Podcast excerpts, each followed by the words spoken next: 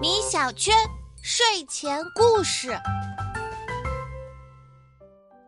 妈妈，我今天听到了一个歇后语：“卢沟桥上的狮子数不清。”之所以这么说，是因为卢沟桥上的狮子多的数不清吗？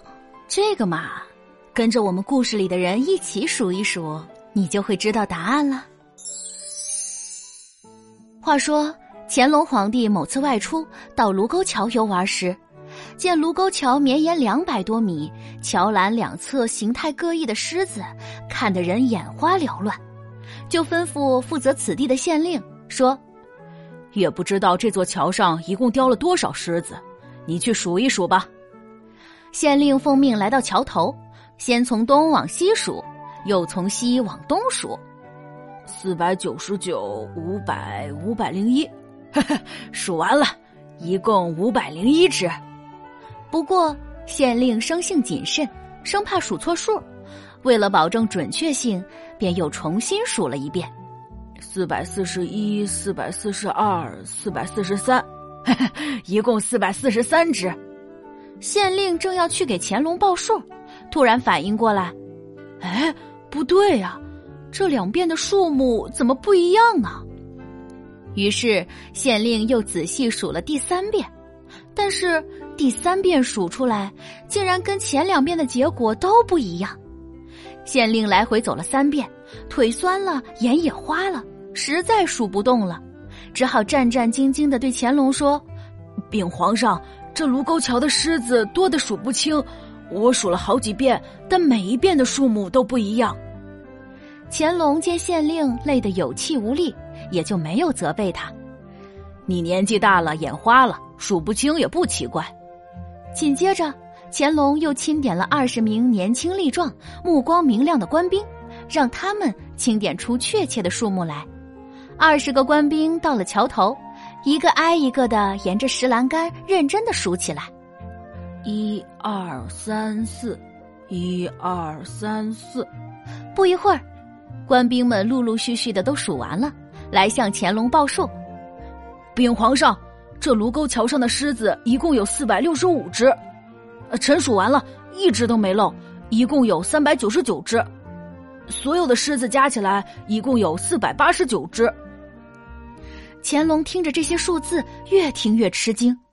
二十个官兵全都数完了，但二十个数目竟然没有哪两个是相同的。他又吩咐道。你们一定没数清楚，重新再数。官兵们又重新数了一遍，结果不但二十个人的数目不一样，连同一个人数出的两遍数目都不一样了。这天晚上，乾隆一直想着桥上的狮子，想得辗转反侧，睡都睡不着。到了半夜，他干脆披上衣裳，独自去了卢沟桥。这卢沟桥上的狮子怎么可能数不清呢？朕要亲自数一遍，一、二、三、四、五、六、七、八。他一步一步走过卢沟桥，一只挨一只的数过去。数着数着，突然听到身后响起小孩子的欢笑声，回头一看，顿时傻眼了。这，我没看错吧？乾隆揉了揉眼睛，面前的景象不但没有消失，反而更加清楚了。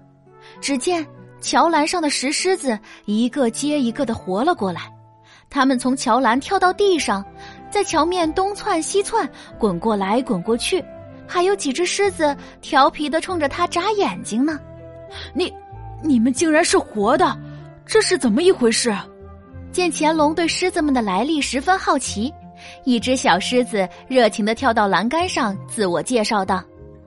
当年卢沟桥刚造好的时候，恰好有神仙云游经过，他见桥上的狮子雕刻的栩栩如生、精致可爱，就吹了一口仙气，让我们满桥的石狮子都活过来了。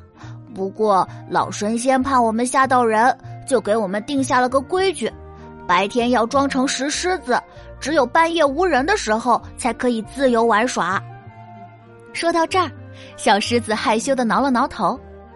你们之所以数不清卢沟桥上的狮子，是因为我们白日里太寂寞了，在偷偷和你们玩捉迷藏呢。乾隆知道了卢沟桥上的秘密，便不再派人去数狮子的数量。从这以后，卢沟桥的狮子数不清的歇后语便也流传开来了。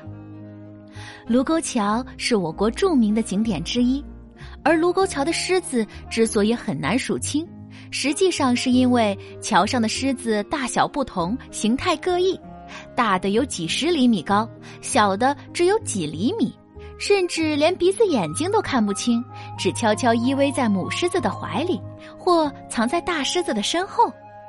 宝贝，如果你有机会去卢沟桥，可以亲自去数一数哦。好啦，晚安吧。